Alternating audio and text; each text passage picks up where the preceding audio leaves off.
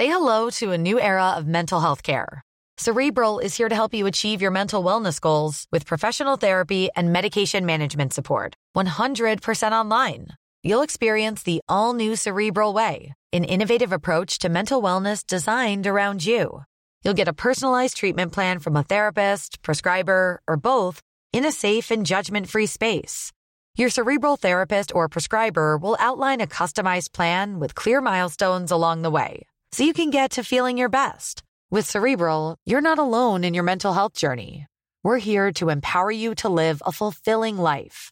So take that first step towards a brighter future and sign up today at cerebral.com slash podcast and use code ACasts to get 15% off your first month. Offer only valid on monthly plans. Other exclusions may apply. Offer ends July 31st, 2024. See site for details.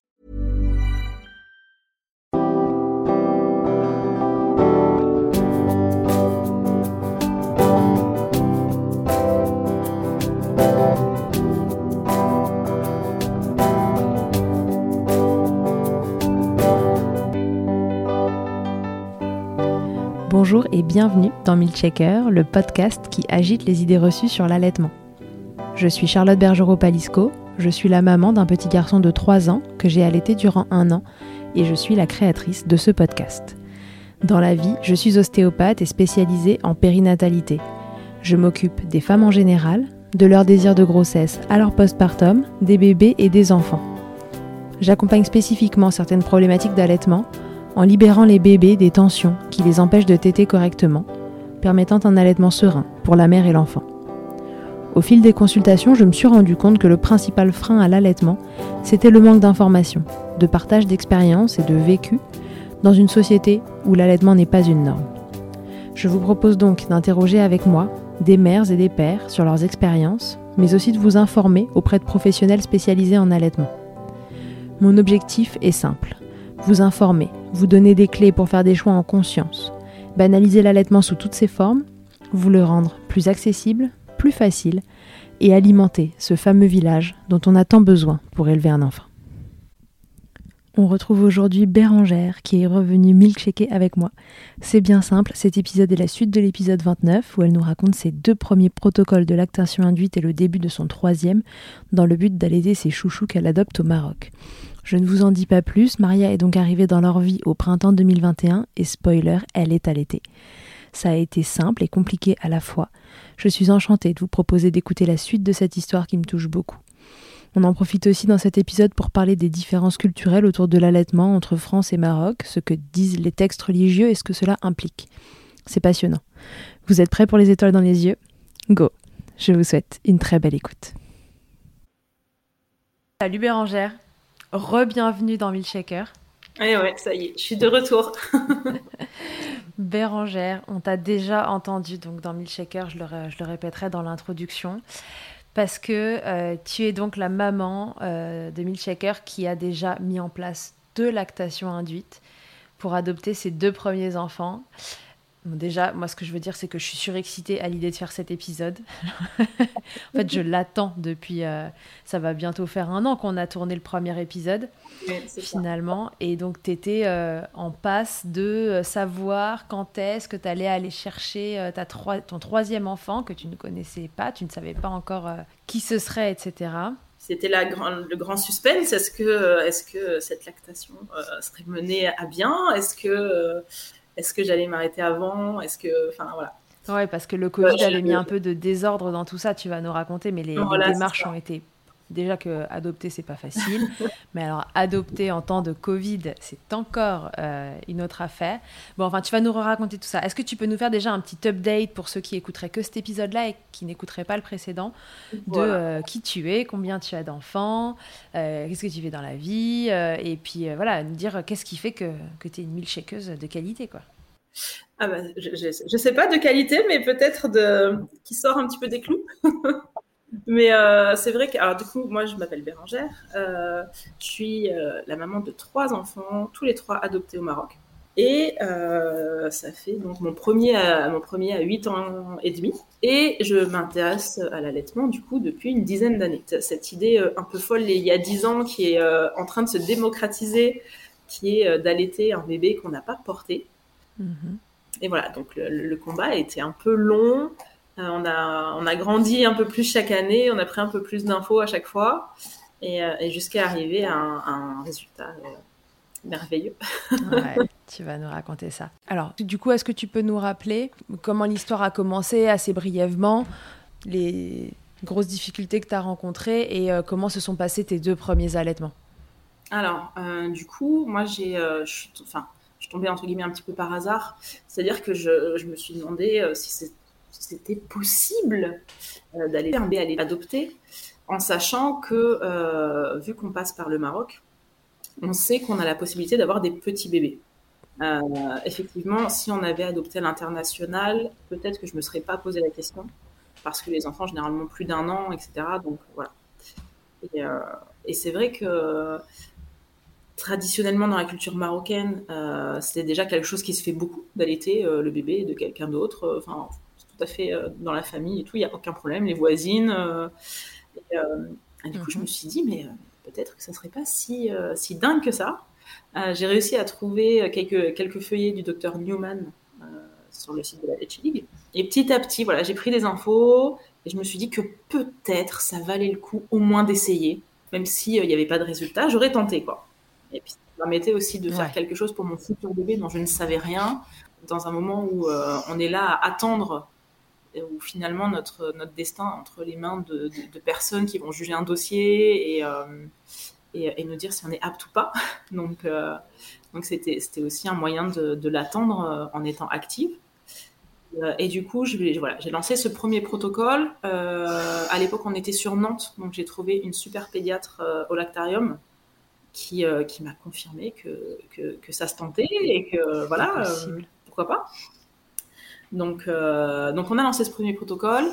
j'ai assez rapidement eu du lait, donc là c'était complètement dingue d'ailleurs, parce que parce que j'étais pas censée en avoir encore, j'avais pas encore commencé à tirer, et je crois que voilà, tout le monde a été au courant. Voilà, à la minute même. Euh, donc euh, voilà, j'ai fait mon petit protocole tranquille et on est parti rencontrer euh, donc mon notre premier garçon qui avait six mois et demi et dedans. Voilà, chose à laquelle je n'avais pas pensé du tout. Euh, bon, je savais que je savais que pour moi la première étape c'était déjà d'avoir du lait et c'était déjà assez dingue. Euh, et du coup, on a, enfin, la mise au sein était, était on a essayé, on a essayé deux trois fois, mais c'était catastrophique en fait parce que parce qu'il savait pas du tout téter. Enfin, pour lui, un biberon, c'était la seule chose qu'il nourrissait. Euh, il comprenait pas ce qu'on lui demandait en fait. Euh, voilà, ce bébé, il a été l'été euh, très partiellement parce que il mangeait énormément, mais il avait en gros un biberon tous les jours ou un biberon tous les deux jours de mon lait, qui était déjà génial pour nous. Ça a duré à peu près un mois. En fait, le mois où il est resté à l'orphelinat, euh, nous tous les voilà tous les jours on venait le voir et son, son goûter c'était son bib de lait maternel. Donc ça, c'était chouette. Et après, quand il est sorti, bon, ben voilà, la, la réalité de la parentalité qui nous saute dessus. Mais comment peut-on libérer du temps pour tirer son lait? Voilà, ça n'a pas été possible pour moi. Euh, donc voilà, ça c'était la première expérience. Euh, du coup, quand on s'est dit qu'on allait adopter un deuxième enfant, euh, au final, on s'est même pas posé la question. Je me suis même pas posé la question. Est-ce que je tente Est-ce que je tente pas? Enfin, pour moi, ça faisait partie du, du processus en fait. Donc j'ai lancé un deuxième protocole en me disant que j'allais le faire un petit peu plus long, un peu plus sérieusement, etc.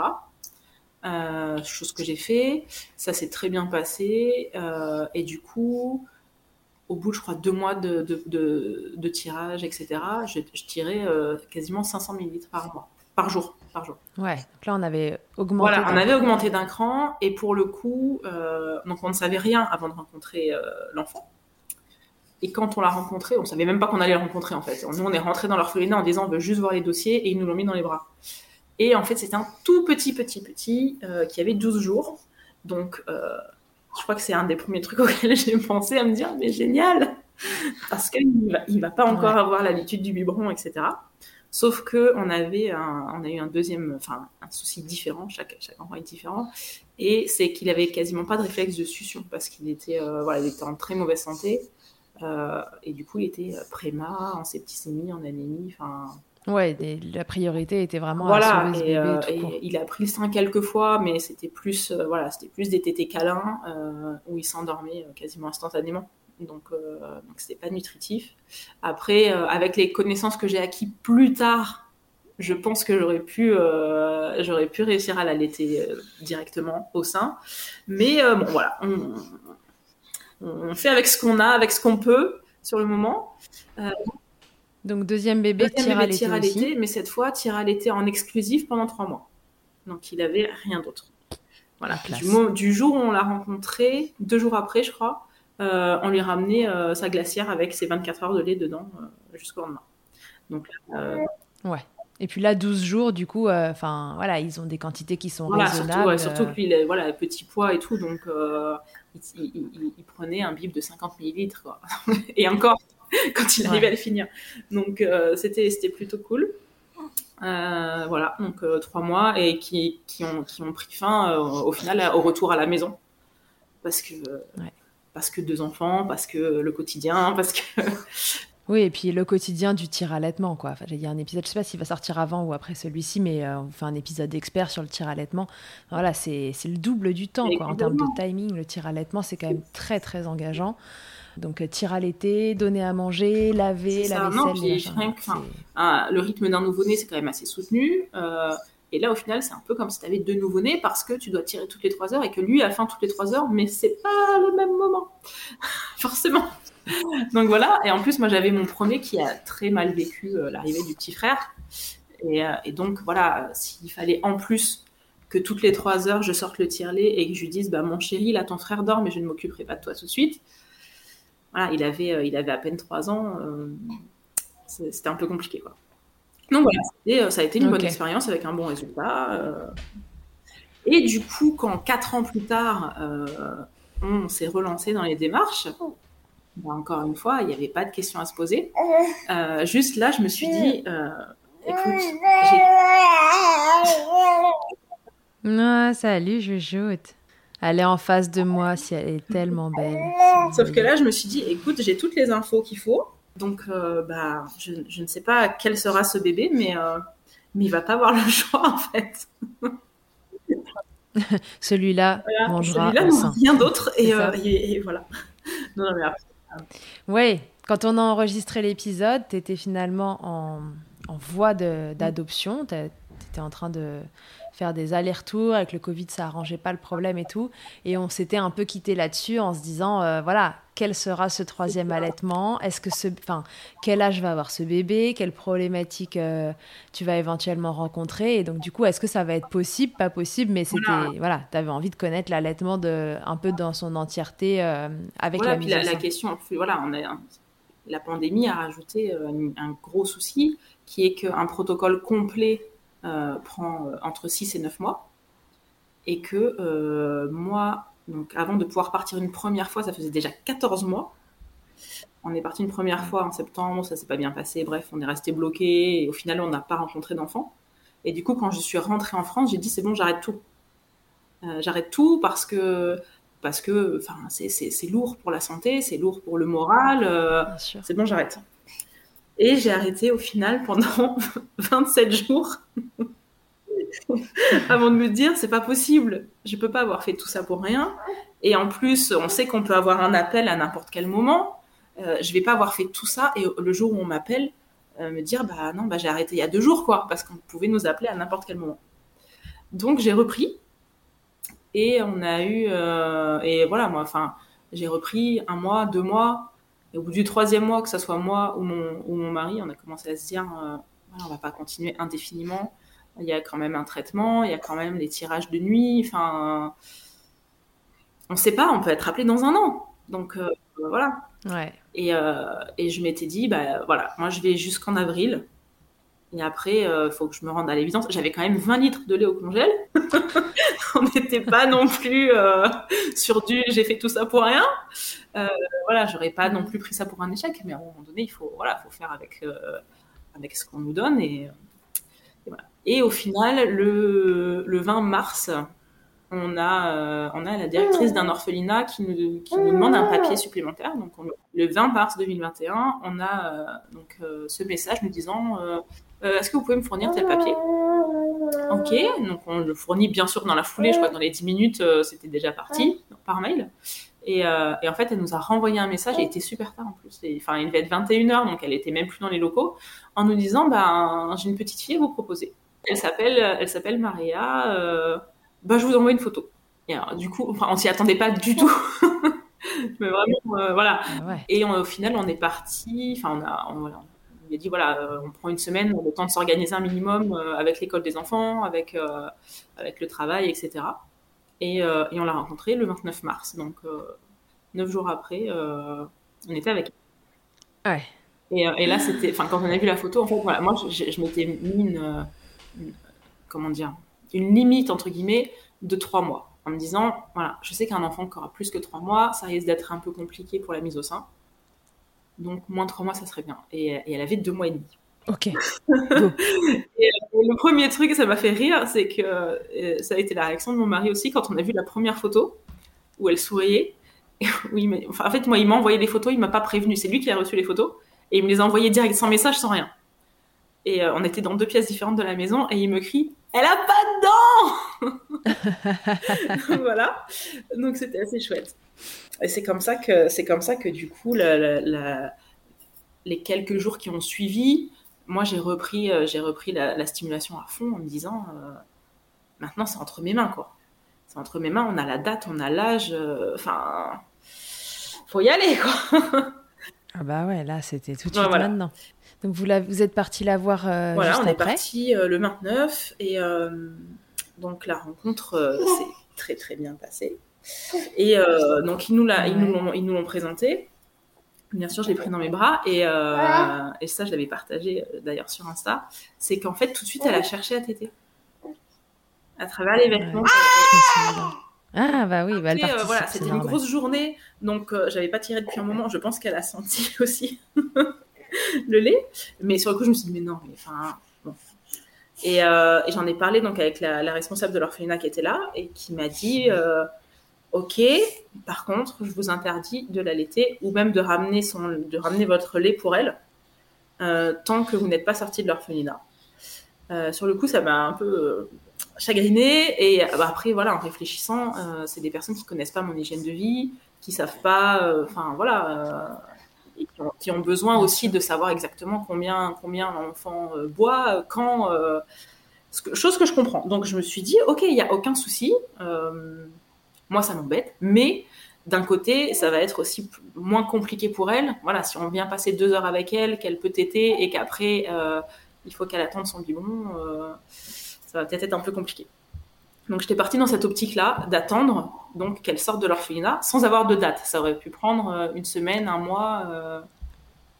Ouais, voilà, parce que rappelle-nous, c'est est-ce qu'il y a une sorte de, protocole de, temps où tu restes dans l'orphelinat euh, de toute façon Alors en fait, au Maroc, contrairement en France, en France on fait un agrément qui est général, c'est-à-dire qu'on voit des enquêteurs, assistantes sociales, etc., qui vont venir nous dire ok, vous êtes apte à adopter un enfant. On a l'agrément, on a le sésame. Et ensuite, on va être apparenté à un enfant, quel que soit la, le pays ou la, démarche qu'on va faire. Au Maroc, c'est l'inverse. Au Maroc, on va rencontrer un enfant. On va faire la demande. Mhm. Voilà, je veux adopter cet enfant. C'est-à-dire qu'on commence par rencontrer l'enfant et ensuite on va faire toutes les enquêtes. Donc euh, d'une ville à l'autre, d'un juge à l'autre, euh, d'une administration à l'autre, ça peut euh, ça peut passer de de trois semaines à six mois quoi. Moi j'ai j'ai des parents là dans d'autres villes qui ont, qui, qui, ont, qui ont mis plus de six mois à pouvoir rentrer chez eux avec leur bébé. Donc c'est vrai que c'est toujours le gros stress. et, et, là, mm. voilà, en parlant d'allaitement, le gros stress aussi de se dire, ok, elle a que deux mois et demi, mais je ne sais pas jusque quand elle va rester là. Je ne sais pas si dans un mois elle aura toujours envie de téter. Je ne sais pas. Voilà, chaque chaque bib en plus peut nous éloigner au final. Euh, mais bon, j'étais voilà, j'étais prête à respecter les règles et euh, parce que je comprends aussi leur point de vue. Sauf que c'était le 29, euh, donc on a commencé les démarches, etc. Et on a eu la chance d'avoir du monde qui nous aide et, et, de connaître les démarches. Donc voilà, il y a une paire de fois où, nous, on est arrivé clairement en disant voilà, on veut faire ce papier et on sait que vous pouvez sortir maintenant. Ne nous dites pas revenez dans une semaine parce que vous avez autre chose à faire en fait. Voilà, il y a un bébé derrière, c'est pas pas en train de vous parler d'une voiture qui a été vandalisée ou je ne sais quoi. Euh, voilà. Et donc, ça nous a fait gagner beaucoup de temps. Et le, le 2 avril, on savait, on avait déjà fini les enquêtes. Donc, on est D'accord. Ouais, Ah oui, euh, on, a, on a vraiment couru partout, euh, on a mobilisé toute la famille. euh, enfin, on s'est tapé des kilomètres. Les enfants, ils ont, ils ont vécu dans la voiture euh, parce qu'on avait notre voiture sur place. C'était vraiment, on a tout, tout, tout donné. Et, et donc, on avait les enquêtes, on savait que c'était positif, mais il fallait encore attendre que le juge ait une place pour nous faire le jugement. Et donc, ce jour-là, après toute une journée passée dans les administrations, on a pu aller la voir qu'à 19h. Bah, 18h, 18h. Euh, donc on l'avait pas vue de la journée. Donc on arrive, on passe un peu de temps avec elle, et, et là je vois qu'elle a faim, mais genre vraiment faim quoi. Elle se mangeait les poings, elle pleurait, enfin. Et je, je savais que dans l'après-midi il y avait un biberon à 17h, donc je me suis dit bah le prochain doit être à, à 19-20h quoi, pas 20h. Et donc il était euh, 18h40 quand vraiment on n'arrivait plus à la calmer, elle avait vraiment faim. Et je vais voir une nurse et je lui dis euh, est-ce que c'est possible d'avancer un petit peu de, de 20-30 minutes euh, le biberon quoi euh, parce que là, enfin, elle est inconsolable et, euh, et on voit qu'elle a vraiment faim. Et elle me répond Ah non, mais le prochain biberon pour les petits, c'est 21h. Ah oui, donc encore plus tard que ce que tu Donc, ok, euh, elle n'a pas mangé depuis 17h. Il faut qu'elle attende 21h. Euh, là, c'est pas possible. et en plus, on était censé repartir. Donc là, en fait, en gros, on nous demandait, oui, on nous demandait de, de prendre notre enfant qui avait faim, qui était en train de hurler, et d'aller le poser dans une pièce où personne ne viendrait la voir avant 20h30, 21h. Enfin, impossible quoi. Et donc, on, dit à la nurse, mais c'est pas possible, vous pouvez pas les laisser comme ça. Euh, elle nous dit, non, non, mais euh, enfin, je dis, je peux pas la, je peux pas la poser en sachant qu'elle va pleurer encore deux heures, deux heures et demie. euh. Elle me dit, non, non, mais euh, de toute façon, elle va être trop fatiguée, elle va s'endormir. Donc, ok, c'est l'option qu'on me propose, de la laisser pleurer jusqu'à ce qu'elle s'endorme d'épuisement et qu'elle se réveille en pleurant en attendant son biberon, quoi. Et, euh, et là, à ce moment-là, on s'est regardé avec mon mari et, euh, et c'était sûr que ça allait finir comme ça.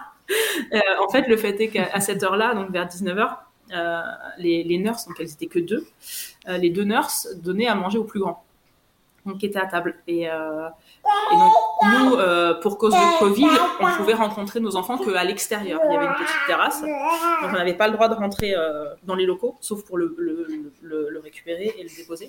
Et donc, euh, mon mari est parti dans le dans l'orphelinat en disant aux nurses, je vais vous aider. Donc comme ça, il a aidé un peu à donner les repas. Et il a surtout détourné leur attention pour que moi, je m'éclipse de la terrasse et que j'aille rejoindre mes deux grands qui étaient dans la voiture en train de jouer. Et, euh, et que je me planque derrière mes vitres teintées pour cette première tétée euh, totalement sauvage et, euh, et interdite. Encore une fois, Ouais. voilà, en me disant, je sais pas comment ça va se passer. J'avais déjà testé, Oui, mais autant voilà, essayer, j'avais déjà quoi. testé, je sais, elle avait déjà tété mon doigt et tout, donc je me suis dit, voilà, c'est un peu une céréale têteuse. D'ailleurs, elle avait des, elle avait des cloques en fait tout en haut de la lèvre parce qu'elle se tétait la lèvre. Donc, je me suis dit, ça va le faire, mais euh, en me disant au moins juste pour le pour le contact. Et euh, même si elle boit pas vraiment, euh, voilà, ça va la calmer, ça va la rassurer. Et au final, mais elle a tété comme si elle avait toujours tété. quoi. C'était complètement dingue.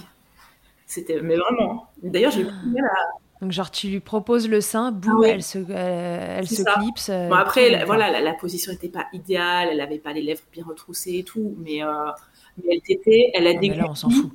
Euh, Enfin, et en, en 4 minutes, elle s'est endormie, quoi. Elle a tété, elle s'est endormie. Et quand je l'ai reposée euh, après, elle dormait et la nurse me dit euh, Vous voyez, c'est calmé. ouais, ok. Et voilà. Et donc, c'était notre première tétée. euh, et et d'ailleurs, j'ai regardé la vidéo il y a pas longtemps où, où on entend donc mon plus petit qui dit, enfin mon grand qui dit Mais, mais tu fais quoi, maman? Et, on- Il et le, pas. et le plus petit, ben, ben, ben, elle donne à boire à son tété, c'est pour ça qu'elle est cachée dans la voiture. Parce qu'ils avaient entendu qu'on n'avait pas le droit. Ouais, que c'était Donc voilà, possible. mais euh, clairement, j'aurais pas pu la poser, euh, la poser, mais, euh, mais, mais c'est vrai que le petit, la contrepartie entre guillemets, c'est que à partir de ce jour-là, ça a été encore plus dur de la laisser en fait. Mm. Parce que, parce que voilà, tous les soirs, fallait la laisser. Après, ça n'a pas duré longtemps, parce qu'au final, on a vraiment été vite. Donc, euh, ça a duré une petite semaine, parce qu'on l'a, enfin, même pas, on l'a récupéré le 7, le 7 avril. Ah ouais, non, mais là, vous avez fait ça. Ah oui, on a, euh, Génial. tout le monde, enfin, personne n'y croyait, hein. Mais, euh, oui, on parle de. Michel, Mais c'est vrai que, c'est vrai que c'était, c'était, c'était encore plus dur de la poser, quoi. J'imagine. Comment tu faisais du coup tous les jours Du coup, as, finalement, tu lui donnais à manger euh, au sein ou euh? Je lui ai redonné euh, après, jusqu'à ce qu'elle sorte, je lui ai redonné, je crois, deux fois. parce que d'un côté, je savais que ça serait. je me suis dit, si c'est dur pour moi de la poser, ça va être d'autant plus dur pour elle de ne pas avoir ce contact tout le reste de la journée, en fait. Donc voilà, pour elle, je me suis, moi, j'aurais bien fait tous les jours, mais bon, voilà. Et, mais j'ai gardé quand même quelques petites fois, enfin, tous les deux, trois jours euh, en me disant, je, ne sais pas, peut-être qu'elle est en train de perdre euh, cette capacité. Donc au moins, si elle tête une fois de temps en temps, voilà, ça fait une petite figure de rappel. C'était pour se rassurer en quelque sorte, se dire qu'elle est, elle y arrive. voilà, c'est ça. Bon, bon, elle, elle, accepte encore, c'est cool. Et, euh, et, au final, ce qui est, ce qui est ouf, mais sur le moment, je m'en suis pas rendu compte, c'est que le jour où elle est sortie, on ne savait pas qu'elle allait sortir encore une fois. Euh, le matin même, au tribunal, on nous dit vous allez devoir attendre encore deux semaines. Donc, euh, grosse, grosse déprime. Et au final, on appelle la directrice. Euh, on lui, dit, on lui dit voilà, ça se passe bien et tout, mais le juge apparemment n'a pas de place pour nous prendre en jugement. Nous, on avait tout fini. Mais voilà, donc il nous dit encore deux semaines et tout. Et donc, la, la, directrice me dit mais vous, vous n'êtes pas loin de l'orphelinat. On louait un appartement juste à côté. Oui, on n'est pas loin. Vous n'êtes pas dans un hôtel, vous êtes dans un vrai appart. Vous avez tout le confort d'un appart et tout. Oui. Oui, bah vous venez à 15h, vous la récupérez. Ah, tu peux l'emmener là. Tu... Alors, cet enfant n'est pas vraiment adopté, mais on peut l'emmener. Il va être midi, hein. donc genre dans 3 heures, vous la récupérez. Ok, elle me dit en fait, je fais un papier comme quoi bah, on fait une adaptation, etc. Mais, euh, mais en fait, eux, ça les. C'est-à-dire que la petite était encore sous leur responsabilité, mais euh, en faisant, entre guillemets, une adaptation, sauf qu'elle n'est jamais retournée à, l'orphelinat. Euh, mais parce qu'en fait, c'était un orphelinat pour 15 bébés, et ils étaient 34. Donc voilà, notamment la nuit, euh, la nuit, deux nurses pour 34 bébés. Et euh, sur les 34, il devait y en avoir une, une dizaine qui avaient euh, plus de 18 mois, quoi. Tous les autres avaient moins de 18 mois. Donc voilà, nous, on, on, connaît la réalité d'un bébé. donc 18 à 2, enfin, c'est pas possible. C'est pas possible. donc voilà, ça l'a arrangé. Et le jour où il est sorti, donc on, on arrive à l'orphelinat à 15h. la responsable me dit Ah, mais moi, la directrice m'a pas appelé, j'en sais rien. Non, c'est pas possible, on fait pas ça. D'accord. Donc au final, on a bien la directrice qui appelle et qui, explique la situation, etc. Elle me dit bah ok, ben voilà, euh, c'est ça. non, vous la reposez pas, vous partez avec. Ok. Et au final, euh, donc on, finit par partir. Et au moment où je monte dans la voiture, donc on la ramène en voiture, elle se met à hurler. Ce qui est plutôt euh, normal pour un bébé qui a jamais été en voiture avec le moteur, avec sortie de l'orphelinat, etc. Et donc forcément, je la mets au sein parce que au Maroc, euh, c'est pas la norme les sièges auto. Ah oui, d'accord. Oui, là, il n'y a pas de tété cosy. Bah, hein. non, non, non, non, il n'y a, pas de tété cosy. Et de toute façon, on n'avait même pas le cosy parce qu'on n'était pas au courant qu'on allait repartir avec elle. Donc moi, sur le coup, je dis à mon mari, moi, je suis très euh, sécurité. J'ai ramené d'ailleurs mon cosy pour que ça soit un, cosy euh, sécure et tout, pas en acheter un là-bas. Et sur le coup, je dis à mon mari, non mais retourne à l'appart et va chercher le cosy. Et il me regarde et il me dit, écoute, on est à 900 mètres de l'orphelinat, ça va peut-être aller en sachant que voilà, là-bas, euh, pas, c'est, assez rare. Et donc, euh, je l'ai mis au sein. Et elle a tété. Euh, il était donc 15h et elle a tété jusqu'à 20h. Hop, hop, hop. voilà, la première tétée, en fait, elle ne voulait plus du tout lâcher. je me suis dit, ok, ça va être chaud cette histoire. et du coup, bah après, moi j'étais super contente et les grands frères étaient super fiers. Il y avait ma belle-mère qui était là qui était en pleine admiration et, euh, et en mode ne bouge pas, ne bouge pas, laisse-la accrocher, ne bouge pas. Donc c'était chouette. Attends, rappelle-moi ta belle-mère, est-ce que c'est elle qui faisait la soupe magique? C'est elle qui faisait la soupe hmm. magique, c'est elle qui nous a gardé euh, les enfants euh, pour qu'ils traînent pas trop dans les tribunaux, etc. Et, euh, et le, le, rapport à l'allaitement au Maroc est vraiment différent de la France, quoi. Donc voilà, en Ouais, donc c'était euh, c'était la fête pour tout le monde en fait. C'est ça. Et puis euh, donc voilà, donc c'était c'était vraiment génial. Euh... Donc tu as repris de cette soupe magique cette fois-là pour cette ouais, ah, Rappelle-nous, c'est une soupe que ta belle-mère fait, traditionnelle. Une soupe traditionnelle qu'on fait aux femmes qui viennent d'accoucher, aux femmes allaitantes, etc. Et, euh, et, qui est plein, plein de, plein de bonnes choses, que ce soit euh, de l'orge, du fenouil grec, du fenouil, enfin vraiment euh, tout ce qu'on. T'as la recette? J'ai la recette, elle est sur mon Insta d'ailleurs. Ouais. C'est vrai? Ah, bah je la mettrai, oh, je pourrais la mettre sur Milkshaker. Et, et vraiment, Ah, euh, ça marche hyper bien. et, et du coup, cette première soirée s'est très très bien passée. Sauf que bien sûr, à 20h, euh, 20h30, 21h, euh, moi j'étais en fac, forcément. En, sachant, que- en sachant que la veille, je tirais uniquement 230 millilitres quand même par jour. Donc, ce qui était quand même pas assez pour couvrir les besoins d'un bébé. Donc, moi, j'avais fait quelques stocks. J'avais fait un peu de stock dans le congèle de la location on était. Et du coup, le soir même, euh, comme elle avait l'habitude d'avoir un bib à 21h et de dormir, on lui a fait un bib à 21h. Euh, en se disant, voilà, on va, y aller tranquille quand même. On va pas l'affamer tout de suite, tout de suite. Donc voilà, papa lui a donné son premier bib de lait maternel. Et elle a fait une nuit, euh, une nuit complète. Donc ça, c'était cool. Elle est parfaite, ça, cette enfant. Totalement. Euh, ça a changé depuis. Ah. mais euh, non, non, mais voilà, bah, parce qu'elle avait, elle avait encore les, le rythme de l'orphelinat au final.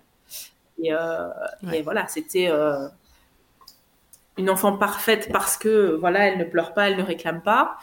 Et au final, tu te dis, un bébé de trois mois qui réclame pas, voilà, Ouais, c'est qu'il y a un truc qui va pas trop. Donc après, une fois qu'elle a compris qu'elle pouvait être dans les bras, qu'elle pouvait téter quand elle voulait, voilà. Elle pu lâcher. Du coup, de toute façon, les 3-4 jours qui ont suivi, on a passé notre vie en sling. Sling, tété, euh, on faisait que ça. Oui, et puis toi, de toute façon, il fallait qu'elle stimule Voilà, à fond, parce que si tu tirais 230 millilitres par jour, euh, il fallait bien... euh, Enfin voilà, en effet, ça couvre pas les besoins d'un bébé Voilà, de il fallait qu'elle stimule à fond et il fallait aussi, elle, qu'elle euh, reprenne l'habitude d'une tétée efficace. Parce qu'elle acceptait de téter et elle avait du lait, etc. Mais forcément, euh, elle- pas comme un bébé, pas comme un bébé qui allaitait depuis toujours. Et euh, donc voilà. Mais moi, je me suis dit, tant qu'elle euh, n'a pas envie de lâcher, eh ben, elle ne lâchera pas. C'est très bien. Et j'ai fait quelques compléments euh, avec le dalle, avec mon lait donc que j'avais stocké. Je faisais un complément le midi, un complément le soir. Mais en même temps, il n'y a pas un moment où elle pleurait de faim. Il n'y a pas un moment où elle, euh, elle, voilà, elle, elle levait sa tête du sein en chouinant parce qu'il n'y avait pas de lait ou quoi que ce soit. Donc je me suis dit, je la laisse, je la laisse faire, je la laisse gérer. Bah, faut dire que si elle était habituée à s'endormir de faim euh, à 18h30 alors qu'elle mangeait à 21h, euh, elle avait quand même l'habitude. Voilà, et, euh, et ce qui m'a fait beaucoup douter, c'est que je me suis dit, mais là, on n'est pas sur un enfant lambda, on n'est pas sur un enfant qui va pleurer quand il a faim, on est sur un enfant pour qui la faim, c'est la norme. Euh, ouais, donc ça c'est hyper déstabilisant quand on veut mettre en Parce place. que un dans allaitement. l'allaitement, on, on dit beaucoup, fais confiance à ton bébé, euh, voilà, un bébé se laisse pas mourir de faim, euh, s'il dort, il dort, enfin, voilà, si t'as plus de lait, il te le fera comprendre. Et là, au final, il a fallu euh, effacer tout ça. Et en même temps, ne pas être trop dans le calcul parce que c'était une situation complètement inédite. Je je peux pas me référer à, à quoi que ce soit. Donc euh, voilà, on a fait un peu à notre sauce, c'est-à-dire qu'elle a gardé un bib le soir euh, pendant quatre jours. Donc un bib de mon lait pendant quatre jours le soir. Et en fait, au bout de trois jours, elle, me virait les, les sondes du dalle pour le midi.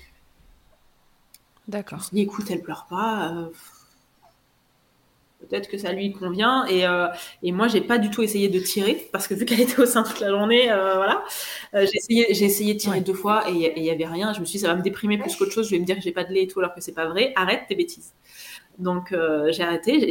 J'en ai laissé faire comme ça. Et au bout de 4-5 jours, elle s'endormait sans son biberon. Et au final, au bout de 6 jours, elle était allaitée exclusivement sans aucun complément. Au bout de six jours à la sortie de l'orphelinat? Et c'est euh, dingue. voilà. Alors après, euh, au niveau du poids, euh, je pense qu'elle a perdu un petit peu de poids.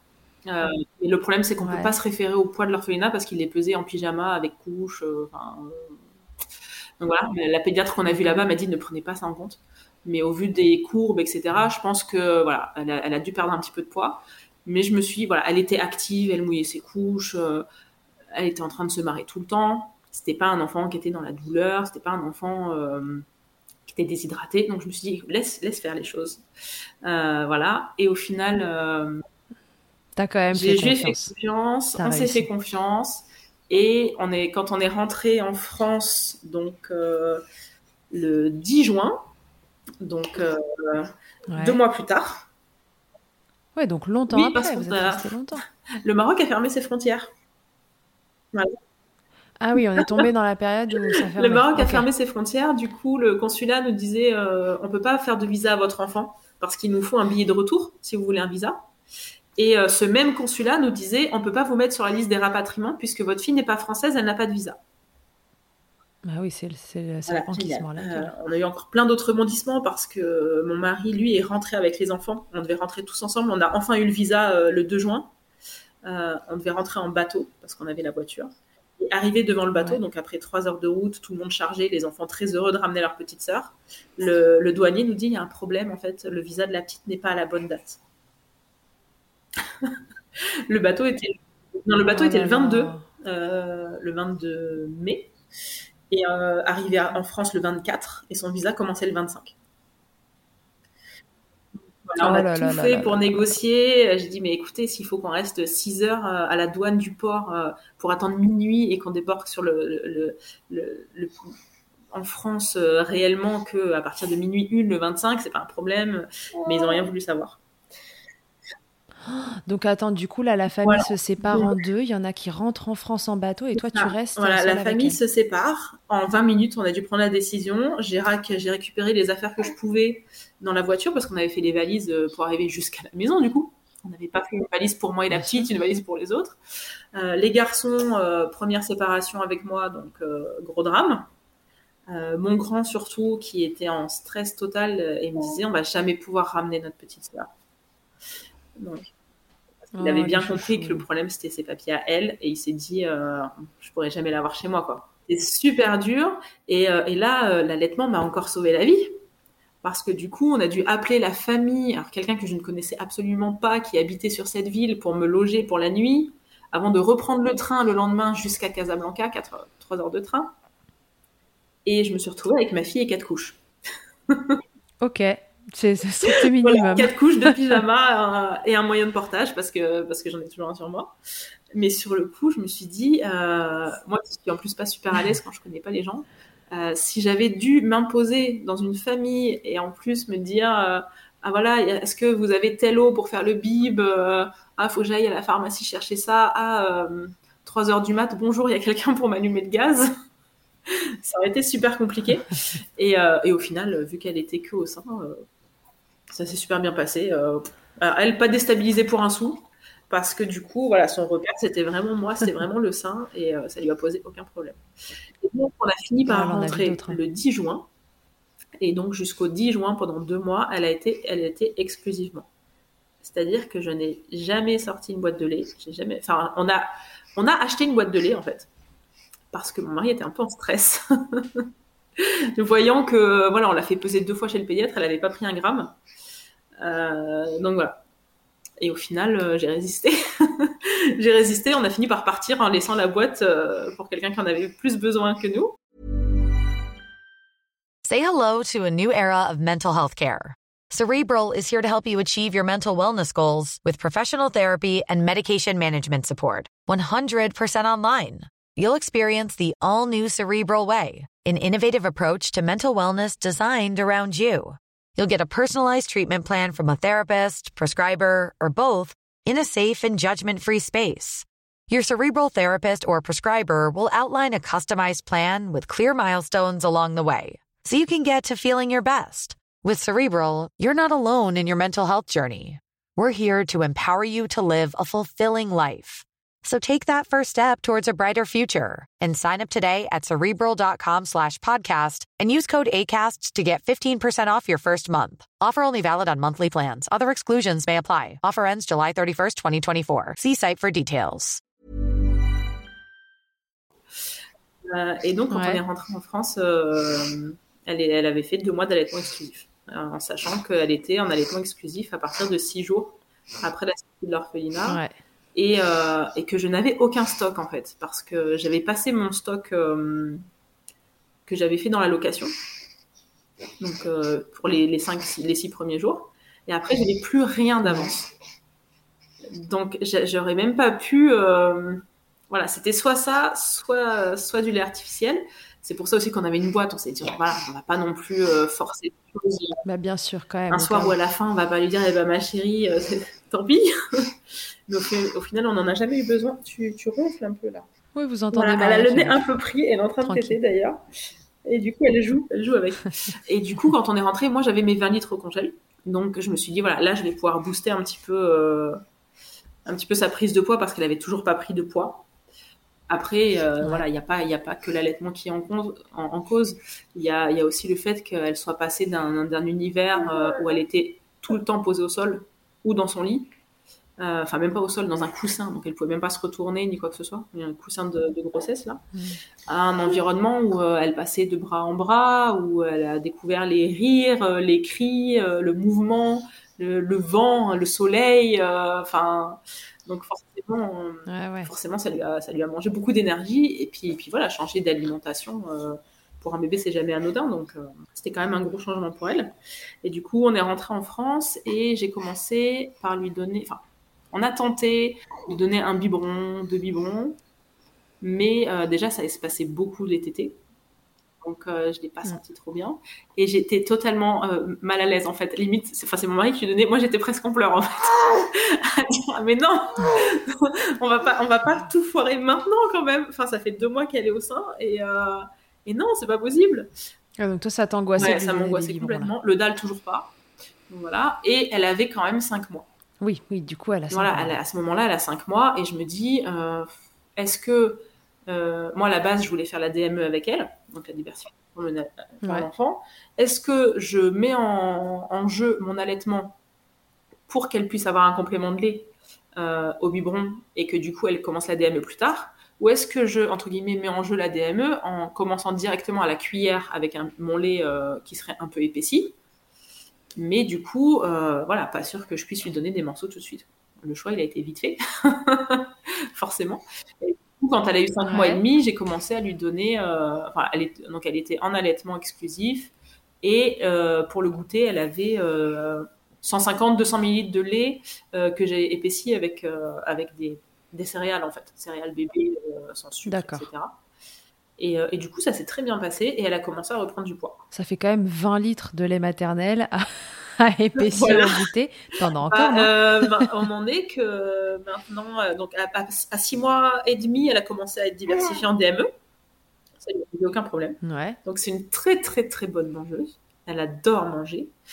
Tu lui as fait des flancs, des trucs comme ça le lait, je suis vraiment restée sur le goûter, avec les céréales. Parce que j'ai testé les flancs et tout, mais euh, dans mon organisation, déjà, ça n'allait pas. ça n'allait pas dans mon organisation. et elle n'était pas fan-fan. Euh, on a essayé une ou deux fois, je sais pas si c'est la texture ou quoi, mais. Euh, et donc, du coup, elle a commencé à être diversifiée. donc, repas du midi, repas du matin. Et au final, maintenant, elle va avoir 9 mois. Et on n'a toujours pas fini nos 20 litres. c'est ce que je te disais, il doit encore y Alors, on est sur la fin, euh, je pense qu'il va me rester. Euh, ben voilà, elle va pouvoir aller jusqu'à ses 9 mois, jusqu'à, jusqu'au 5 euh, à peu près, quoi, octobre. donc, elle, voilà, elle a mhm. toujours ses petits goûters, ses petits goûters lactés. et, et d'ailleurs, c'est drôle parce que maintenant, j'arrive sur les derniers paquets, les derniers sachets de lait, et en fait, j'avais mis des petites anecdotes dessus. qui fait que là, par exemple, hier, je lui ai décongelé le petit paquet où c'était écrit annonce aux garçons. Euh, du jour où euh, on leur a annoncé qu'ils allaient avoir une petite sœur. Quoi. c'est assez chouette. Et, euh, et, voilà. Et maintenant qu'elle voilà, elle a repris une courbe correcte, tout va bien. donc, je sais que quand j'arriverai à la fin de, à la fin de mon stock, eh ben, elle passera sur des goûters autres, mais, mais elle aura toujours pas besoin de, de compléments en lait. Et d'ailleurs, j'ai rangé le biberon pour le prochain il y a deux jours j'ai rangé ma cuisine, j'ai vu ce biberon qui trônait là sur cet égouttoir à biberon qui ne m'a jamais servi. Ouais. Ça y est, tu l'as rangé. Voilà. J'ai dit ça, ça, ne sert plus à rien. Je sais que ça me servira pas.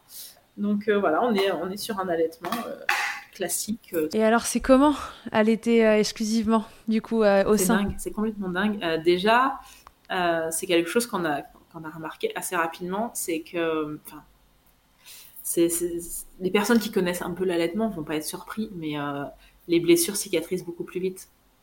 La blessure de, l'abandon, mhm. la blessure de, de, la vie en collectivité quand on est tout petit. Enfin, mon, mari m'a fait la remarque au bout, euh, je crois, de dix jours, même pas dix jours, où il l'a regardé dormir euh, au sein. Il m'a dit, mais en fait, c'est toute sa vie, quoi. Elle se souvient même plus du reste. C'est voilà. Donc donc c'est vrai que ça c'est euh, assez dingue. Et puis voilà, on voit vraiment que ça, ça comble, euh, c'est pas, pas juste un besoin nutritionnel quoi. Euh, c'est des, bébés qui en ont encore plus besoin je pense que, que d'autres qui n'ont pas eu de, de blessures. Et du coup, c'est euh, c'est dingue le, rapport, euh, le rapport qu'il y a. Et puis en plus, moi, du coup, dans mon protocole, j'ai continué. Parce qu'en fait, donc, on, prend, on prend de la dompéridone, qui est une molécule qui va faire monter la prolactine. Sauf que il y a un moment donné où on va l'arrêter quand même. voilà. Un moment un autre. Je rappelle que la dompéridone, c'est un anti-vomitif à la base. donc c'est vraiment, nous, on s'en sert pour son effet secondaire, mais le, but n'est pas, de, pas de le garder indéfiniment. Et, donc, on est rentré et en juin. Et moi, j'ai commencé à diminuer euh, trois semaines, un mois après, le temps d'arriver, etc. Euh, on avait un bon rythme. Et du coup, j'ai commencé à, diminuer chaque semaine. Enfin, au début, chaque semaine, je diminuais. À chaque fois, j'avais une baisse de lactation. Ou du coup, euh, en plus, on a eu, on a eu des, coups de chaud au même, à la même période.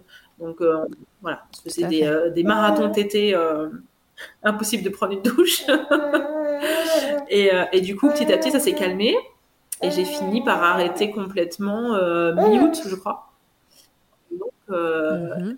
Encore aujourd'hui, je réalise pas. Il y a des fois, je regarde ma fille ou je, je, je la laisse comme n'importe qui. Il n'y a plus rien, là, il n'y a rien qui soutient derrière, il n'y a rien qui booste la lactation. c'est ça y est, ton corps, il a pris le relais en on entier. Pas, on n'est plus du tout sur une... Parce que j'ai eu ce genre de remarques, que ce soit pour mon premier, mon deuxième, même ma troisième. De, voilà, c'est pas normal, c'est pas naturel. Euh, oui, mais si tu passes par un protocole, c'est que tu devrais pas allaiter, c'est que c'est pas... Voilà. Euh, et au final, euh, voilà, on se rend compte que c'est vraiment juste une aide pour lancer, pour lancer le truc, mais c'est elle, elle qui mm. fait le travail derrière, quoi. Ouais, c'est elle qui fait le job. Donc, euh, voilà. Donc maintenant, euh, voilà, on profite à fond sans se prendre la tête de prise de poids, de est-ce qu'elle a faim, est-ce qu'elle a pas faim, est-ce que. Donc voilà. C'est juste simple et c'est dingue à quel point c'est simple. Parce qu'en plus, euh, on oublie tout. Enfin, c'est un protocole qui est pas qui est pas facile, honnêtement. Hein soit euh, sur, le, sur, les nerfs, sur, il y a des mots comme euh, voilà la, prise de poids, euh, les, les, brûlures, les brûlures d'estomac, les sautes d'humeur. On passe par tout ça. Hein. Ouais, on en parlait dans le premier épisode. C'est les symptômes de grossesse, certains aléas autour de la grossesse, mais sans la grossesse. Mais le truc, c'est qu'en plus, tu te dis, je ne sais même pas s'il y aura un résultat au bout. Ouais, sans savoir où est-ce que tu vas, quel enfant tu rencontres, est-ce que Sur ça les premiers mois, tu sais pas s'il y aura un résultat. Après, bon, avec du stock au congèle, tu te dis que c'est déjà ça. Mais tu sais pas si tu pourras, si tu auras cette, euh, cette récompense, entre guillemets, de pouvoir vivre ça. Et, euh, et puis au final, ça se fait tellement simplement que, que, que tu oublies, quoi, en fait. Voilà, tu es prête à repartir mm. pour 18, mois de protocole euh, pour le quatrième, mais alors sans aucun problème, quoi. Il va y en avoir un quatrième. Alors, euh, normalement, il va y en avoir un quatrième. En sachant que, euh, donc maintenant, euh, on, a, on a franchi cette étape de la mise au sein, on a franchi cette étape de, de, de ne plus avoir aucun traitement et d'être sur un allaitement normal, j'ai envie de dire, classique. Ouais. Et, et, la prochaine étape complètement dingue serait le co-allaitement d'ici un an et demi, quoi. Un an, un an et demi.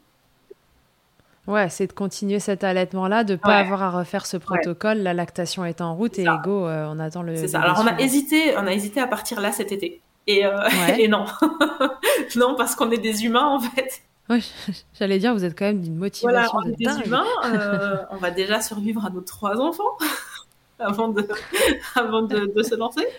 Et non, puis en fait, je pense que je pense que chaque enfant a le droit d'avoir son temps à lui après, bon voilà, quand il y a j'ai médité, etc., on s'en sort et, euh, et, on aime tout autant nos enfants, ça c'est pas la question. Mais je pense que c'est des enfants voilà qui ont qui ont tellement été dans le collectif que voilà lui accorder euh, lui accorder deux ans et demi au lieu d'un an et demi, c'est pas plus mal quoi. Voilà, qu'elle reste tu le, le bébé de la maison et que, que chacun ait son temps.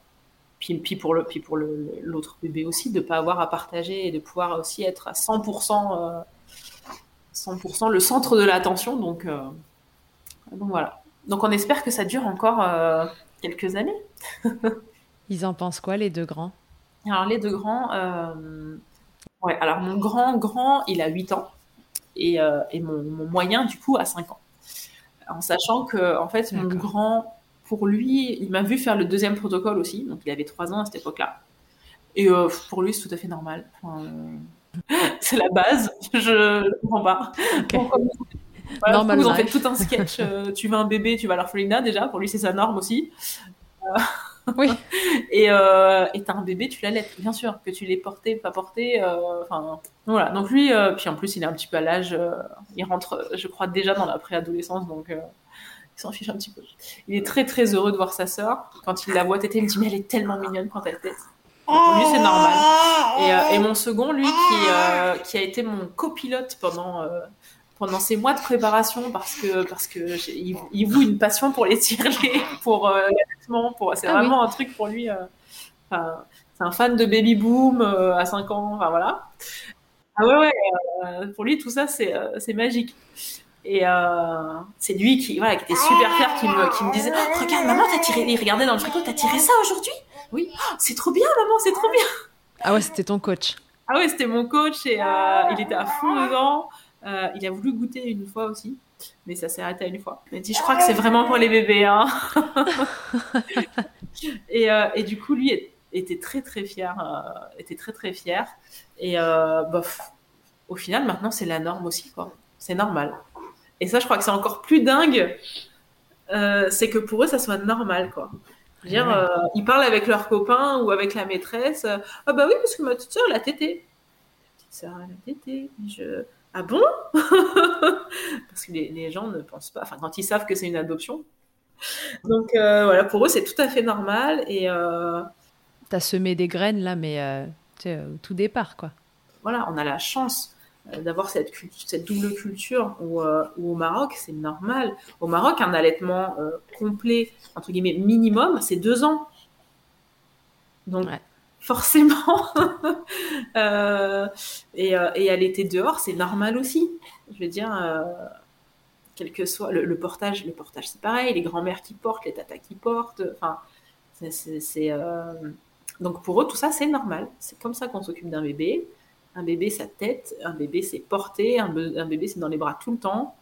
Et euh, il n'y a rien de... De bizarre.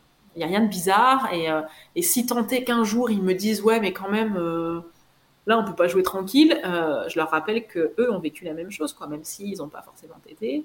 ils, sont, ils sont très, très fiers aussi, tous les trois, d'être frères et sœurs de lait. Ouais, on en avait parlé la première fois. Ouais. C'est vrai qu'ils en, sont, ils en sont assez fiers. Et c'est super chouette. Euh, et, voilà, je trouve qu'on a là, on est en train d'écrire une belle page qui n'avait pas forcément commencé sous les meilleurs auspices. ouais, c'était compliqué. Ça, ouais. Mm. ouais. ça a été, ça a été mon, mon, protocole le plus compliqué, le plus éprouvant euh, et le plus long aussi. Ouais. Et, euh, et j'étais, j'étais, c'est vrai que j'étais déprimée avant de savoir comment ça allait se passer, parce que je me suis dit, j'ai fait tout ça, au final, je tire 200, 230. Donc, ça sera jamais suffisant. Elle tête, c'est bien, mais euh, est-ce que ça va continuer? Parce que je vais être obligée de la complémenter Donc euh, voilà. Et voilà, comme quoi, il faut se faire confiance, faire confiance à bébé. Et, euh, et même quand on est en tir allaitement, ne pas forcément se fier à ce qu'on tire. Parce que je suis persuadée que si elle n'avait bu que 230 par jour, elle aurait perdu énormément de poids. Elle n'aurait pas été, elle aurait pas été épanouie comme elle était à dormir une étoile de mer euh, totalement détendue. Euh, donc, donc c'est que c'est que je produisais bien plus que ce que ce que je tirais quoi. Ok, du coup tu parlais euh, de l'allaitement au Maroc qui est assez différent de l'allaitement en France, en tout cas de la vision qu'on a de l'allaitement. Est-ce que tu peux nous en dire plus là-dessus? Comment tu vis ton allaitement en France, le regard des autres? Alors même sans parler, là ne parlons même plus de la lactation induite, tu vois, et, de ce contexte euh, particulier autour de ton allaitement à toi. Mais euh, pour toi, c'est quoi l'allaitement en France euh, aujourd'hui? Est-ce que c'est facile, pas facile Comment tu le ressens? Alors, moi, je trouve ça facile dans le sens où j'ai une, une facilité qui est que je suis à la maison. Donc, au final, je suis, je suis, suis pas je suis pas confrontée, euh, je suis pas confrontée à devoir allaiter dans des lieux euh, qui pourraient déranger ou, quoi que ce soit. Je veux dire, j'ai allaité, euh, j'ai allaité à la ludothèque, j'ai allaité au resto, j'ai jamais eu aucun problème. après, en sachant que je pense que allaiter, allaiter, allaiter en extérieur ne pose de problème à personne du moment qu'on est entre guillemets caché. Et moi, étant voilée, de toute façon, euh, personne n'aperçoit un morceau de peau. Tu as la sensation que ton voile finalement te protège un peu euh, du, visuel. Et... Voilà, au final, moi, je, il n'y a, personne qui peut, qui peut rien voir. Donc, si quelqu'un se permet de me faire une remarque, il n'aurait rien à dire, en fait. donc, euh, donc, personne ne se permet de faire aucune remarque. Ouais, peut-être qu'il voit même pas que tu l'air. Ah mais oui, mais oui, moi quand j'ai la dernière fois à la ludothèque, j'ai la, la, personne qui dit "Oh, elle avait besoin d'un gros câlin." Je dis "Non, en fait, elle est en train de péter là." Elle était en sling, euh, enfin euh, normal, hein, je l'avais pas enfouie. mais donc je dis non, non, elle est en train de téter. Ah, vous la nourrissez? Oui, je la nourris aussi de temps en temps. Oui, tout à fait. mais euh, voilà, mais euh, moi j'ai eu aucun problème. J'ai eu aucun souci. Euh, pour le moment, au niveau pédiatre et tout, je suis tombée aussi sur des bonnes personnes. Après, elle a que, elle a que 9 mois. On verra un peu plus tard comment ça se passe. Mais, mais c'est vrai que le, le, Maroc, c'est un autre monde parce que Ici, euh, on fait tout un scandale euh, d'une femme qui va allaiter son enfant en parlant de pudeur, euh, d'exhibition, etc. alors que, alors que pas du tout, clairement. Et, tu vas dans un pays qui est quand même un royaume musulman où, où la, pudeur a un autre sens en fait, parce que parce que la plupart des femmes sont voilées ou si elles sont pas voilées, au moins c'est très rare de voir ne serait-ce qu'une femme en manche courte par exemple, ou en jupe ou quoi que ce soit. Et pour autant, c'est tout à fait normal, mais alors tout à fait normal de voir une femme sortir son sein, allaiter son bébé. Je veux dire, moi, je, moi, j'ai fait le choix personnel d'être discrète, mais euh, au Maroc, euh, il y, a, y, a, autant de femmes qui font le choix d'être discrètes que de femmes qui disent, mais en fait, ça vous plaît pas, vous tournez la tête. Et c'est tout à fait normal. Euh, enfin, moi, je l'ai vu que ça soit dans les administrations, dans la rue. Enfin, ça ne choque personne. Et c'est, en fait, c'est tout à fait une autre, une autre mentalité. Mhm. Parce que, bien sûr, il y a des, généralement des hommes, on hein, on va pas se le mentir, des hommes qui sont mal à l'aise, mais ils, ne s'autoriseraient jamais à dire quoi que ce soit ou avoir un regard insistant. Ils savent que si eux-mêmes sont mal à l'aise, eh ben, ils détournent le regard et c'est ce qu'ils ont à faire de toute façon et point barre. Et euh, il y a aussi euh, une, je trouve, une grosse sororité en fait, qui est que voilà, autant une femme qui est à l'aise va allaiter euh, dans un couloir du tribunal. et si quelqu'un se permet de la regarder de travers, c'est elle qui va regarder de travers et la personne qui va se sentir fautif parce qu'il sait très bien que bah, je nourris mon enfant, ça te plaît pas, ok, mais va-t'en en fait. Ouais, c'est complètement banalisé.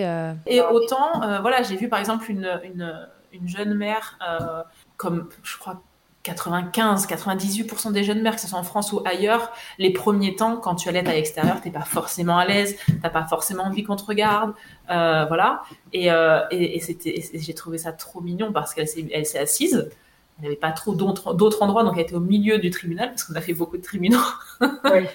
et, euh, et j'ai vu trois, euh, trois, trois anciennes qui étaient en train de discuter, qui se sont déplacées et qui ont continué à discuter, mais en, en se mettant devant elle en fait.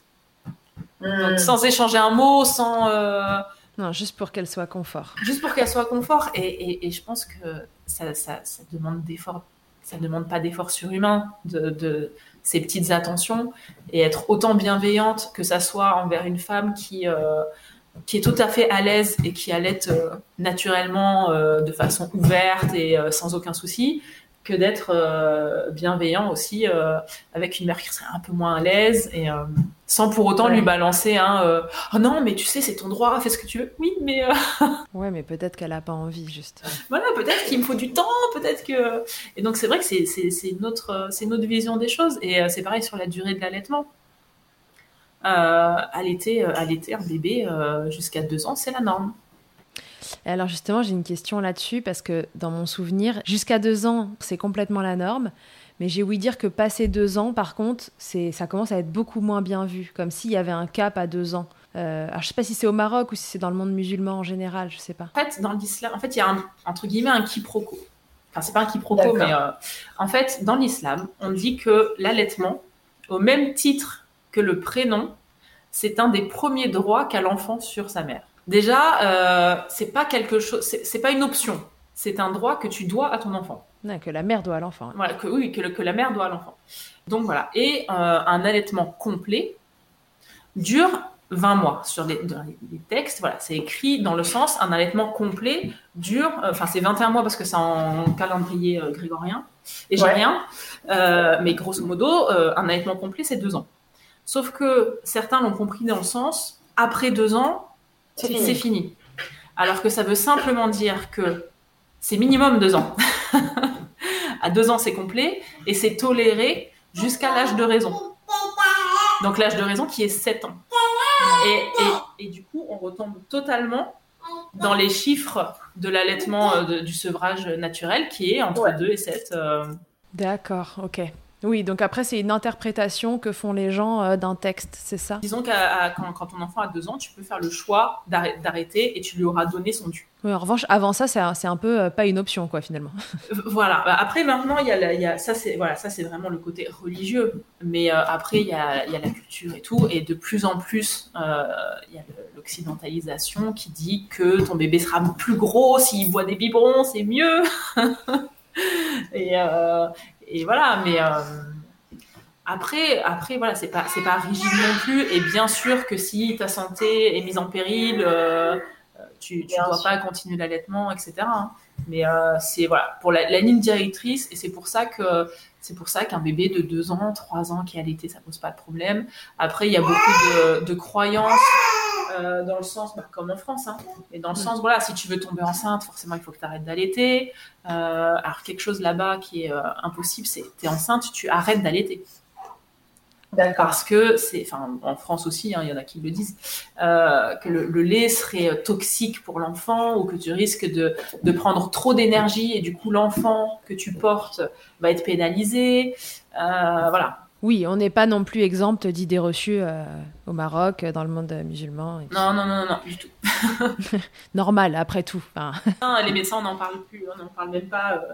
Moi, j'ai l'exemple de ma belle-sœur donc, qui a, eu des jumeaux, euh, qui ont, ils ont maintenant 18 mois, et qui, qui s'est vue gratifiée lors de sa première écho, où ils ont, des, ils ont, on dit que c'était des jumeaux, euh, bah, vous pouvez aller acheter une boîte de lait tout de suite parce qu'ils sont deux, vous ne pourrez pas les allaiter. Ouais, voilà. Donc les idées reçues, c'est partout.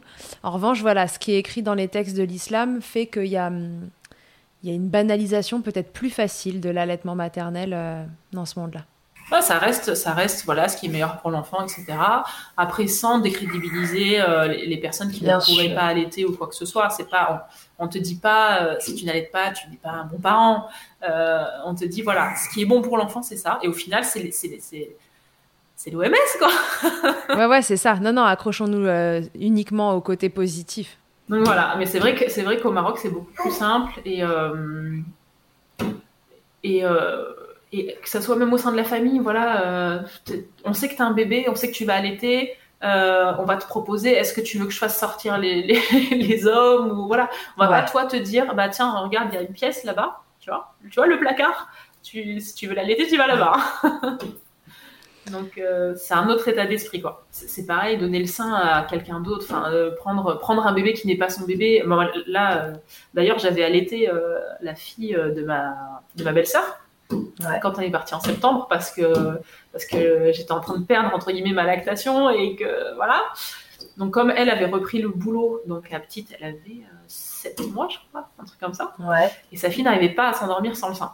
Donc euh, bah parfait, je suis là. C'est tout à fait normal que ma belle-mère me dise écoute, n'arrive pas à dormir, mets-le au sein. Euh, je vais peut-être demander à sa mère, peut-être d'abord. Bah pourquoi? Ouais. ouais. Et du coup, j'ai envoyé un message à ma belle-sœur parce que moi, personnellement, j'arrivais pas, j'arrivais pas à, donner le sein à sa fille sans lui, sans lui avoir posé la question, quoi. Et, euh, et elle a eu la même réponse que sa mère. En fait, elle m'a dit, bah oui, enfin, euh, limite, pourquoi tu me demandes en fait? Pourquoi tu me déranges dans ma journée? Ok. Et, euh, et du coup, et c'était marrant parce que quand on lui a présenté Maria, du coup là, en, au mois d'avril, c'est un des premiers trucs qu'elle a fait. En fait, ma belle-sœur était en fin d'allaitement. ses enfants avaient 14 mois. Euh, enfin, elle allaitait toujours, mais en fait, elle a découvert qu'elle était enceinte. Donc, euh, dans son esprit, c'était trop, trop imprégné. Elle avait trop peur de mal faire les choses, donc elle a décidé d'arrêter d'allaiter euh, pour, pour, sa grossesse. Et du coup, quand elle a vu Maria, je crois que deux heures après, je me suis retournée et elle l'avait au sein, en fait. Sans te demander. Alors j'avoue, j'avoue que sur le coup, j'étais pas super à l'aise quand même. et elle me dit, j'avais trop envie d'allaiter. Ça me dit, ça fait trop longtemps que j'ai pas allaité un bébé qui a pas de dents. Toujours cette histoire de dents qui revient. Alors que là, elle commence à avoir des dents, ta chouchoute ou pas? Là, là, elle en a six. Bon, ça se passe bien, non? Aucun problème. Elle m'a mordu deux fois quand elle a eu ses deux premières, histoire de voir ce que ça faisait. Hum, Bonheur. Voilà. Mais depuis, euh, non, non, aucun problème. Euh, Mais c'est vrai, Ouais. que c'est- c'est vrai que c'est pas la, c'est pas la même sensation qu'un nouveau-né. euh, voilà, c'est différent. Et, et, et ça m'a fait rire parce que C'est pour pas qu'on fasse peur aux mamans qui nous écoutent. Les bébés avec des dents ne mordent pas normalement. voilà, elle en a six et vraiment, j'ai eu aucune morsure. J'ai eu voilà, deux mini morsures et encore, j'ai même pas eu de traces ni quoi que ce soit. C'est juste, elle a serré les dents et euh, elle a découvert qu'elle pouvait mâchouiller avec ses, nouveaux, ses, nouveaux petites, ces nouvelles petites choses. Mais non, plus jamais m'a mordu. Donc. euh. Mais je veux dire, c'était drôle parce que du coup, euh, voilà, je me suis retrouvée avec ma belle-sœur qui avait ma fille au sein. Toute la famille autour, hein, euh, les oncles, les tantes, euh, le beau-père, euh, son mari à elle. euh, et il y a personne qui a cligné des yeux, quoi.